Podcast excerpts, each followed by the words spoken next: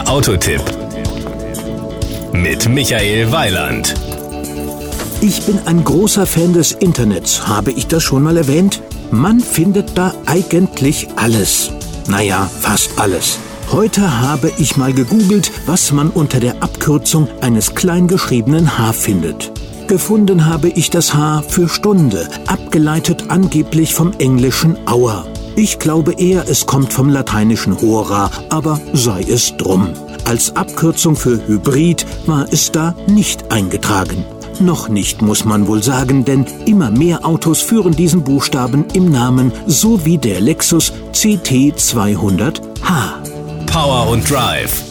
Der CT200H hat einen Vollhybridantrieb. Der sogenannte Lexus Hybrid Drive stellt eine Systemleistung von 136 PS zur Verfügung und gibt dem CT200H so die Power, ruckfrei und ohne Zugkraftunterbrechung in 10,3 Sekunden von 0 auf 100 km/h zu beschleunigen. 180 packt der Wagen als Maximalgeschwindigkeit. Diese Werte schafft er mit einem ausgesprochen knauserigen und in dieser Klasse unerreicht niedrigen Durchschnittsverbrauch ab 3,8 Liter auf 100 Kilometer und einer CO2-Emission ab 87 Gramm pro Kilometer. Im EV-Modus, also im rein elektrischen Betrieb, fährt der neue Lexus Vollhybrid völlig emissionsfrei bis zu 2 Kilometer weit. Die Innenausstattung.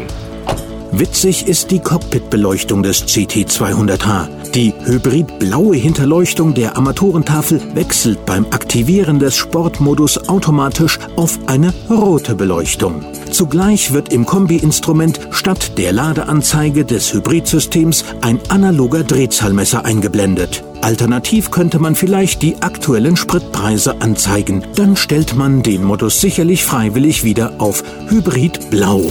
Die Kosten.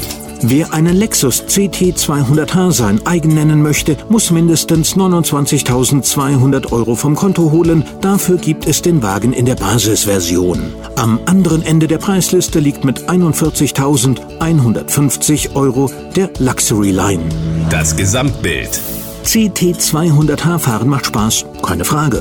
Zudem tut man mit dem geringen Verbrauch etwas für die Umwelt und für den Geldbeutel. Und wer weiß schon, wohin die Spritpreise noch gehen werden. Das war ein Beitrag von Michael Weiland.